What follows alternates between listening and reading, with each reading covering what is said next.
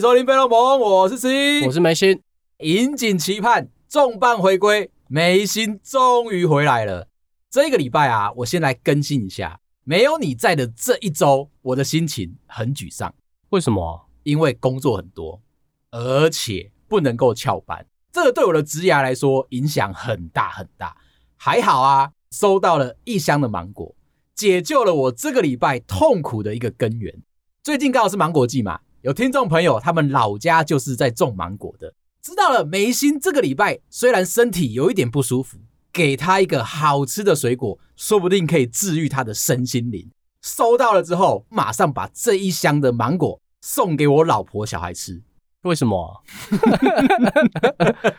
这个礼拜啊，我工作忙到大部分的时间我都躲在书房里面，没有办法跟老婆小孩聊天。事情实在太多了，他们已经开始浮现满满的情绪跟怒气。还好有这一箱芒果。好吃的屏东爱文芒果让我治愈了大家。你等一下哦，拿回去吃吃看。我跟你保证，跟你平常吃到的不太一样。超级大颗，而且吃起来香味甜味满足到一个不行。讲回来，这个礼拜你还好吗？我很好啊，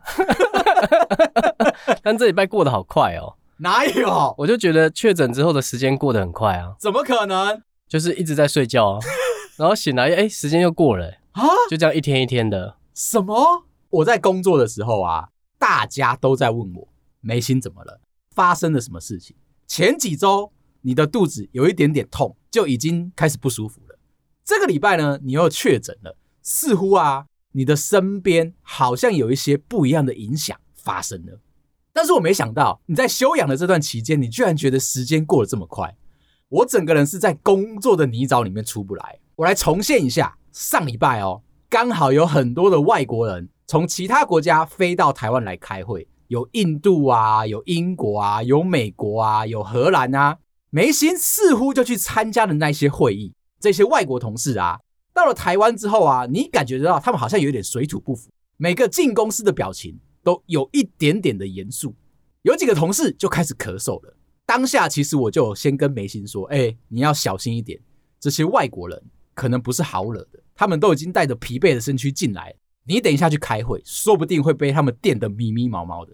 但梅心跟我说：“安娜，有我在。”他就去了。隔一个礼拜，梅心就确诊了，是不能太臭屁。你现在有觉得哪里不舒服吗？都没有大家说的喉咙痛哎、欸。我觉得台湾的版本好像不是我中的版本，每个人都说：“哎、欸，你喉咙还好吗？”对，我喉咙是好的、啊。那就是一直发烧而已嘛。其实我内心有一个小小的期待，我在想啊，如果你今天是中一般的版本，不是国外的版本，那你的喉咙会痛，梅心的声音会不会超越现在的这一个超级好听的声音，进步到一个一讲话所有的人都如痴如醉，那个声音的沙哑度，加上那一个厚重的男人味的感觉，如果飘了出来的话，应该可以让我们的节目蒸蒸日上。那你有没有想过，如果你的喉咙不会痛，你很难说你有确诊吗？主管打给我的时候，我还跟他说：“哎、欸，我发烧。”这样，他说：“那你喉咙都不会痛吗？”我就说：“不会啊，很好啊。”我很难解释我确诊了。你有在电话那一头听到他有疑惑的感觉吗？有，每个跟我讲电话都有。不过齁，在这边要跟你讲一件不好的事情。先前我们有聊过，根据研究指出，哈，比较帅的朋友比较不会确诊，这个是有一个大数据统计出来的结果。那现在呢，看起来神话破了吗？我也撑了两三年了。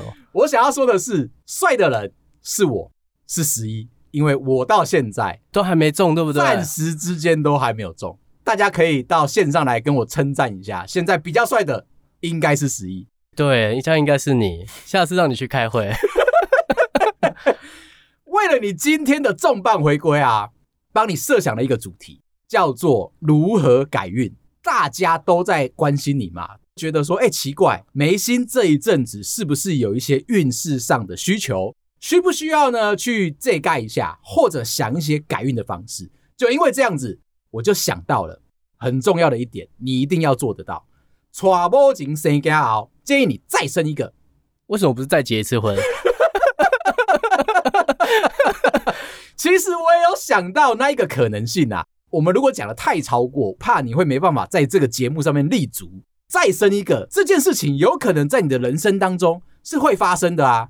这个可能性远比你再结一次婚来的大，所以我就这样。这还不够衰吗？拥抱小孩啊，它是可以改运的，尤其是婴儿一出生天真无邪，身上都没有带出任何的负面情绪，虽然一直在哭，需求的象征，它是一个他活着的象征。就有人说啊，你如果去拥抱婴儿的时候，可以把你身上所有不好的运势全部都带走。这是认真讲的，我这个是认真。凌晨三点也是适用吗？他还有说啊，如果你今天抱了婴儿之后哦，对你露出了微笑，这就表示你已经正在走好运了。那回来讲，你刚刚那个凌晨三点，势必他心情有一点不好，所以你的运势才会差。啊！你要抱到他会对你微笑之后，你的运势。我不生了，我不生了。再来呢，是建议你去泡澡。这个泡澡有一个学问，必须要用阴阳水来泡澡。生冷的冷水加上煮沸的热水，这两个水要混合在一起。先不是加符咒吗？我以为是加符咒，它才叫阴阳水。哎，你听我说，这个在民俗专家有讲，生水呢，你要先放到桶子里面去。再去煮一锅烧开的热水，把它加下去，这两个东西调和之后啊，就可以改变人的磁场。加符咒它其实是一个加强法力的效果。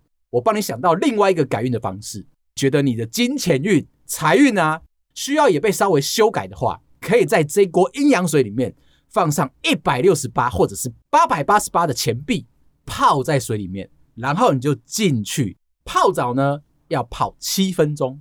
在那之前，请你准备好七片榕树的叶子，一起撒进去。步骤可以不要这么多吗？会不会太复杂？改运是一件很简单的事情，那是不是大家都做得到？大家也就不会遇到你刚刚发生的现象嘛。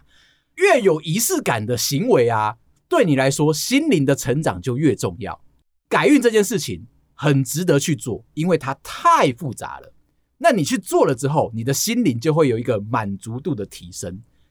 上述的这些事情做完之后，进去泡七分钟哦，再多都有可能让这个符咒、这个法力消失。最后一点很重要，牢记在心：七分钟一到，你的闹钟哔哔哔哔哔哔哔哔的时候，猛力的站起来，向天空大喊：“我错了！”这样子，那个民俗专家是你吗？为了你的运势，查了很久很久很久的资料，就是为了要确保啊，做过我刚刚上述的这些方法之后，你接下来运势会越来越好。再来第三个，刚刚那些东西你都觉得太复杂，对不对？我有一个简单的咒语，平常你会遇到一些很衰的事情，会有很多人来安慰你说啊，你不要想太多，这些都不是你的错。哎，我最近好常听到这个哦，嗯，就会一直讲说啊，没关系啊，过了就好了。嘿。但是你来过过看了，那是心里想的啦。没错，当事人心里面听到这些话，都会觉得说啊，你在胡说八道，根本就没有打从心里面为我着想，安慰人哦，你要有一个共情。所以我现在很期待你那一句话哦。这一句咒语是说呢，因为我太可爱了。嗯哼。我问你啦，平常如果上班的时候。赶不上捷运，可能会迟到。这个时候，你就会觉得说啊，啊，就迟到吧。我已经努力过了。这一句咒语呢，你把它加进去，在你心里面浮现一些负面的想法的时候，就说就是因为我太可爱了，捷运啊，怕我会引起混乱。走进去之后，所有车厢里面的男女老少看到你之后，都会惊为天人，开始出现了躁动。捷运就开始出现了晃动，导致这个捷运有一点不安全的行驶，引起大家的纷争。就因为你太可爱了，虽然跑掉了，下一班再来也是没有关系的事情。或者你去餐厅吃饭的时候，看到旁边所有的人哦，点餐的时间都比你晚，但是他们餐点都比你早到，这个时候哦，这会很气耶。这个时候你一定会觉得，为什么单独就只有我？是不是在针对我？我跟你讲。就是就是，咒语给它放下去，就是因为我太可爱了。厨师呢，要费尽心力把我的餐点做到百分之一百二的完美，才会端上来给我。这句话是自我安慰的一句话，它是一个加强你心里面心灵层次的一个感受。讲出来之后，你就会觉得世间变得非常的美好。加班加到很晚，公司的门禁还一不小心差点把你锁住，不让你出来的话，你也要讲出这句话。你要说，就是因为我太可爱了。连公司都爱我，爱到不想让我离开。平常就这样不停的给自己一些宠爱、一些安慰，提高你的自我肯定，你的生活啊就会慢慢的变得轻松又快乐。好，下一个，很重要的一点，一定要亲力亲为的去打扫你的厕所。平常是大家觉得说不想要去触碰的地方，但是实际上，厕所不是你扫的吗？我是问了。平常是你扫的，是啊，哇，那这个改运对你来说可能会效果就还好哦，有一些盲点，我来跟你讲一下。日本人常常说啊，厕所或者是马桶其实是一个人的财库，亲力亲为的去打扫，慢慢的就会累积你的好运，累积你的财库。可是它有等级之分，你今天累积了一个好运，可能会让你在路上或者你去买乐透捡到五百块，多做了很多不一样的行为，会让那个零。加倍再加倍哦！第一个是说呢，假设你今天好运只有五百块，肯定是因为打扫厕所的时候，你都用了一些辅助的器具。如果你去拿了一些刷子，如果你去拿了一些清洁剂，不然呢，可能就让你的好运只有那么一点点。进阶的话，可以让你的五百块变成五千块。戴上了手套，用手好好的整治了一下你的厕所，这样子。就有可能让你的好运可以加倍，再加一个零，从五百块变成五万块，什么工具都不用，只用你的双手好好的抹过这个四周，那你的好运就是满满满的一个状态。听完这里，有没有开始发觉到你一定漏了很多的盲点？那个日本专家也是你吗？听完上述这一些做法啊，我不能够说你挑一个来做。其实我觉得你现在的运势啊，稍微来说只是差了一点点。我们来聊一下刚刚讲的这几种，你记得哪一个？OK，好，接下来我们就要来聊一件事情。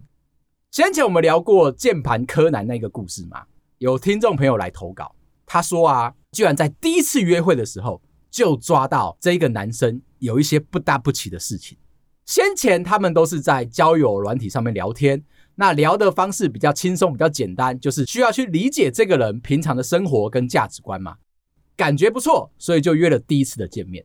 第一次约会其实也没有特别聊什么东西，但是有一个小小的关键，男生说平常不用社群软体，只是因为有诈，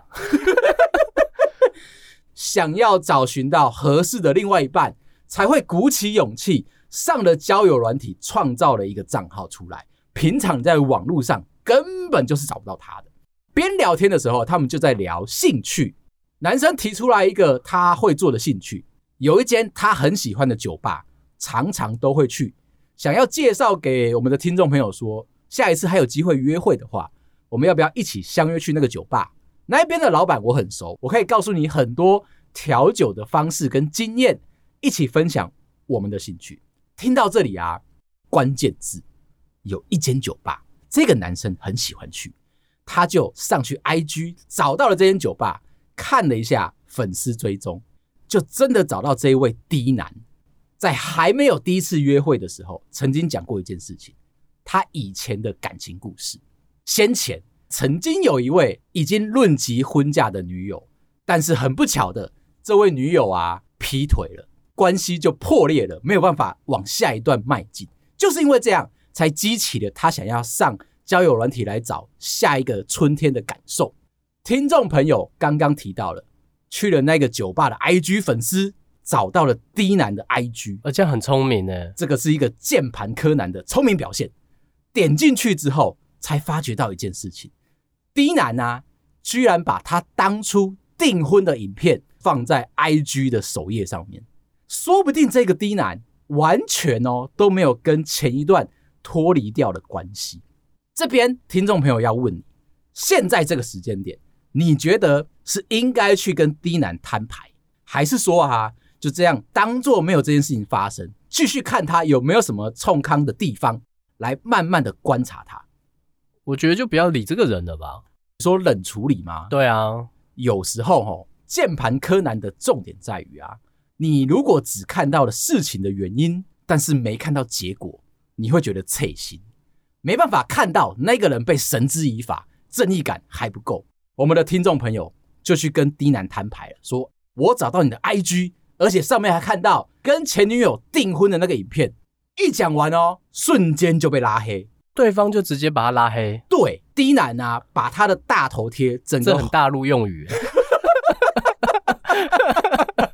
D 男的 IG 上面原本有他 YouTube 的连接，也是整个拿掉，看起来那个账号干干净净的，已经是一个完全全新的一个账号。不过他有在他的自我介绍上面写上了一些你可能会有兴趣的，看到这些自我介绍，你可能就要小心。他上面写着喜欢。美剧、美酒、美食、旅行，有美国吗？我是找到的关键呢。延续的这件事情，最近日本在讨论的一个东西叫做“蛙化现象”。青蛙的蛙，一个人突然变成青蛙的一个现象。探讨的事情是说，哈，平常对一个人很有好感，突然之间你就对他冷掉了一个感受。那他为什么叫蛙化吗？他叫蛙化，他是从。童话故事《公主与青蛙》演变而来。这个故事哦，可能你没听过，我来跟你讲一下。有一天啊，有一个公主过得很奢华，爸爸送给她了一颗金球，她很喜欢这个金球，就拿着这个球到王国的池塘旁边开始把玩。一个不小心，金球掉到了池塘里面去，公主哇哇大哭，她不想要跳到池塘里面弄脏她的衣服，再把那个金球拿出来。他就在旁边大喊着：“不知道有谁可以帮助我啊！我好喜欢那个金球，它掉到池塘里面了。”一只青蛙顶着这颗金球跳了出来，呱呱！公主，这一颗是不是你掉的金球？公主开心到一个不行，就想要把这个金球拿回来。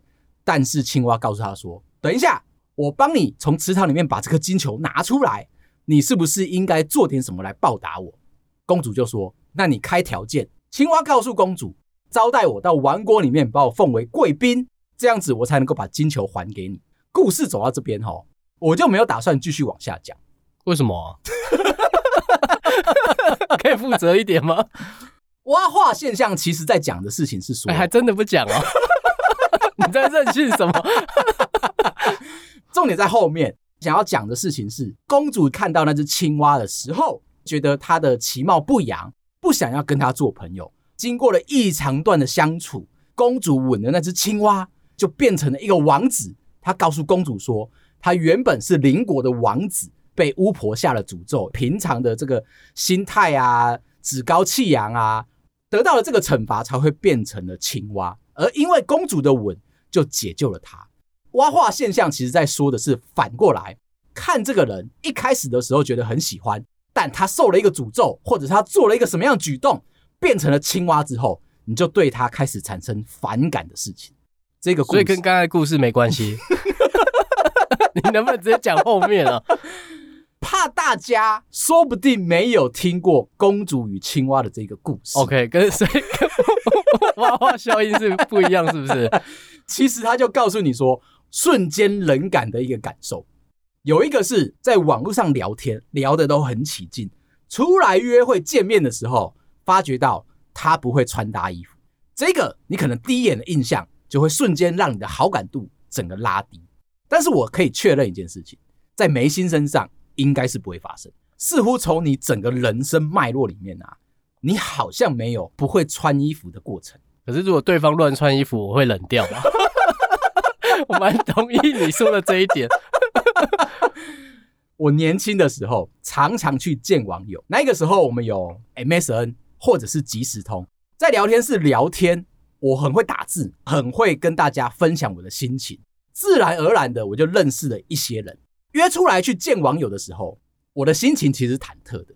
那个时候我身材比较稍微丰腴一点，比较没有在控制，又是穿着妈妈买的衣服，大部分哦都是黑色的宽版的，加上有一点点紧的黑色牛仔裤，裤长一定会超级的长，没有做任何的修整，加上一双黑色的将门的球鞋，这样就是我一整天的搭配。的确出现在对方的面前，瞬间哦，聊天不需要到五分钟，对方的家里面一定会有事情。刚好要找他是吗？不管那个时候是 BB Call 还是大哥大，总会有一个奇怪的讯息发进来，然后他一看就会说：“不好意思，我家里面有急事找我。”出于我的个热情跟关心啊，我想要帮助对方，我就会问：“哎，是什么事情？”我阿嬷生病了。我妹妹身体不舒服，需要我去学校接她。你想过的任何亲属之间会发生的小状况，我那个时候都听得一清二楚。所以我说，刚刚那个状态有可能在你身上不会发生，因为你的人生历程应该是都会好好穿衣服。那如果女生穿的很可爱，你可以接受吗？哎、欸，我说的是过度可爱的那种可爱哦。你是说萝莉塔？很粉很粉色系的。我没有说萝莉塔，我只是说比较粉啊，或者是跟她的年龄有一段落差这样。在我女儿啊还没有出生之前，其实我心里面一直不希望她穿的像公主，一点点排斥说我要养一个公主出来。跟我妈聊天的时候，她也告诉我一件事情：小孩千万不能养的像公主一样，可以像她的一个养一个陆战队出来吗？有点像是女强人这样子，不要太柔弱，或者不要太粉色。那我就跟阿辉亚在聊，阿辉亚当然是嗤之以鼻。他觉得生女儿有机会可以把她打扮成洋娃娃，像公主，当然是很好的。这个疑惑在我心里面放了很久。出生的第一年还在我可以控制的范围内，两岁、三岁之后，完全就是往超级可爱的方向走。但我现在心情哦，已经开始决定放弃了。你没办法去控制他到底要穿什么，而且我开始学会欣赏他那样穿啊，真可爱。我不知道这样有没有达到你想要问的问题？我觉得差不多，差不多，应该久了就会放弃了。下一个会让你瞬间冷掉呢，是被嫁祸。这个故事发生在电梯里面，有一对情侣啊，刚开始交往，走进了电梯，女生啊不小心放了一个屁。当然，我们还在。就是刚热恋的阶段嘛，男生这边闻到了，一定会觉得说啊，很臭。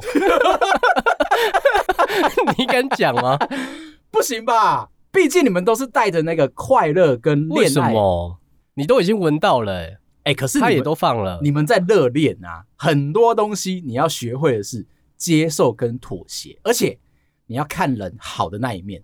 他会在电梯里面放屁，代表的是他信任你。不会讲出去，我以为会讲出去，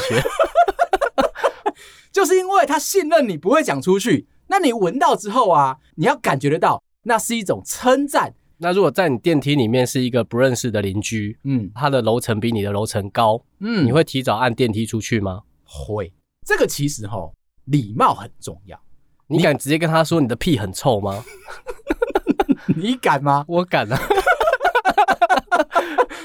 基于我是一个讨好型的人格，对于每件事情我都不希望你会隐忍下来，我不希望有冲突。你要想想看，可是很臭哎、欸，哎、欸，他是你邻居哎、欸，他又住的楼层比你高，也就是说他家比较贵，也就是说在地下室搭电梯的时候，像你可能就是只要看到他来，一定猛按电梯的关门，关关关关关，打死都不让他进。表情是很正常的哦，很。只有手按很快，哎、欸，那所以你以前小时候打这个红白机的时候要连按，你的手速就是从那边练出来的。快的，快的。我跟你补充一点，星座专家有说，所有的双鱼座都是这种类型的人。真的吗？不是只有你。我还好，我以为只有我。但像我是讨好型的人格嘛，对方已经看到我了电梯门，我一定会把它按着打开来，请他慢慢的进来。他的楼层又比我高，如果那个当下打坏了邻居之间的感情，永远哦，我们都会落在那个尴尬的气氛里面。但你想一想，把那个少一个邻居也不会怎样啊。叫我真的是想通了吗？我想的就比较温和一点，就只不过是一个屁嘛，把它吸进去之后，隔两秒你把它吐掉，事情就过去了。往好的方面想，你们还可以是邻居，以后他有问题需要找你解决，或者是你要请他帮忙的时候，你就会想到那个屁。跟我说我不想帮你了。那我们把故事再拉回来，电梯门快要合上的那一秒钟，有人按了开门，又有一票人走进来了，大概四五个人。这个时候电梯是满员的状态啊。走进来之后，电梯门又慢慢缓缓的关起来。所有刚进来的人眉头一皱，都闻到那个屁了，都闻到那个屁了。哦，你要不要跳出来的时候吗？不不不不不不，剧情不是你这样想的。这个时候，女朋友恶狠狠的盯着男朋友，仿佛是要告诉全部电梯里面人都说，这个屁是男朋友放的。看到女朋友那个恶狠狠的表情，那个皱眉然后厌恶的表情，顺势的朝着他的视线，全部人都盯着男朋友。这个时候。才是痛苦的关键。你有金球吗？这个时候，你要不要大声的为自己辩解？我会承认说那是我啦。哦，如果是这样的话，对，就因为这个状态啊，但我很不甘愿的。就是因为这个状态，所以呢，男朋友就默默的忍受下来这个黑锅。走出电梯之后，马上跟对方说：“我要跟你分手。”这个黑锅我不背，没想到这个屁居然让整段的恋情消失殆尽。再来下一个，吃东西的时候嘴巴没办法闭起来，一直有嚼嚼嚼的声音吗？除了有声音以外啊，边吃东西嘴巴是没办法合上的，吃的时候还要边讲话，那个饭粒还会这样噗噗噗噗噗噗噗，像格林机枪一样的喷出来。平常在约会的时候，只是喝饮料，没有吃饭。你是看不到这个景象，坐下来吃了一顿大餐，看到这个状态的话，你整个人心会冷掉，会觉得说很想要直接拿一碗饭塞进去他的嘴巴里面，他就帮你炒好了吗？再拿上封箱胶带把他的嘴巴封好，让他可以乖乖的吃饭。这一点提醒了我，我其实小时候吃饭都是这样。你知道我这个人很话唠嘛，我很喜欢讲话。我现在哦，大概是小时候讲话的速度跟这个词汇量百分之三十而已。小时候的我很喜欢讲话，而且你有可能比较急吧？我这个人个性很急，我已经尽量帮你了。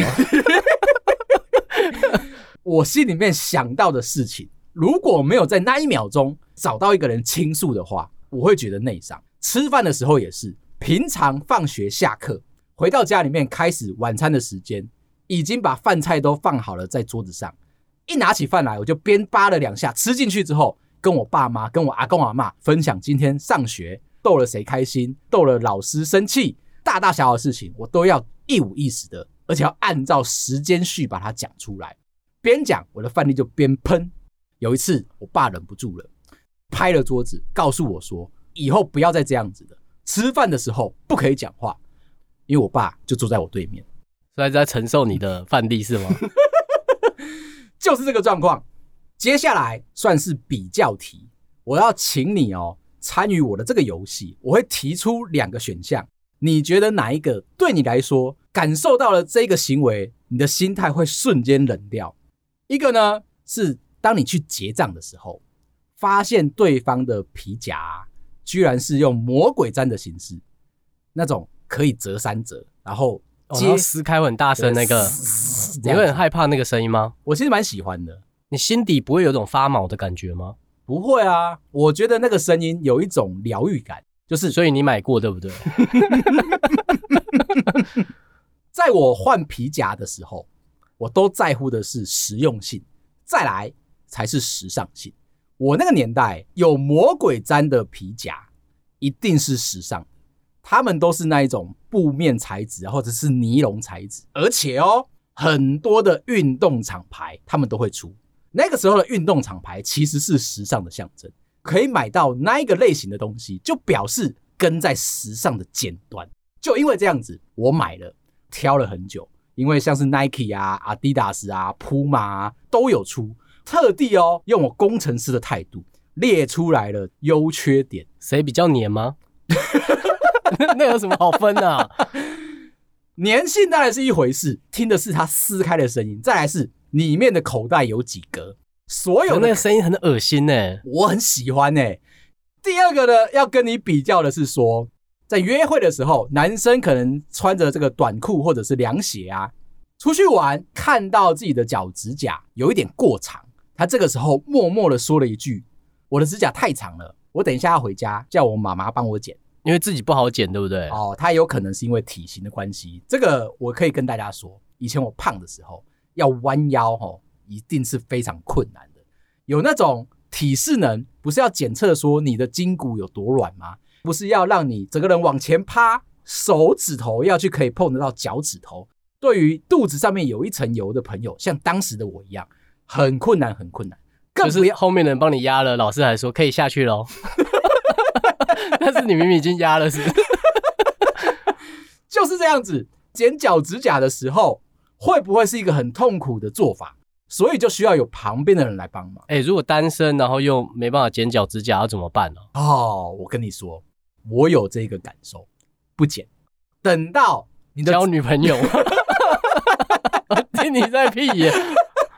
你会知道有一个界限，你的袜子越来越少，指甲长得过长。他就会往前去顶嘛，走路开始运动，开始跑步的时候，你的指甲会用一个很细微的方式，一直搓，一直搓，一直搓，一搓，你的那个袜子的前端就会被突破。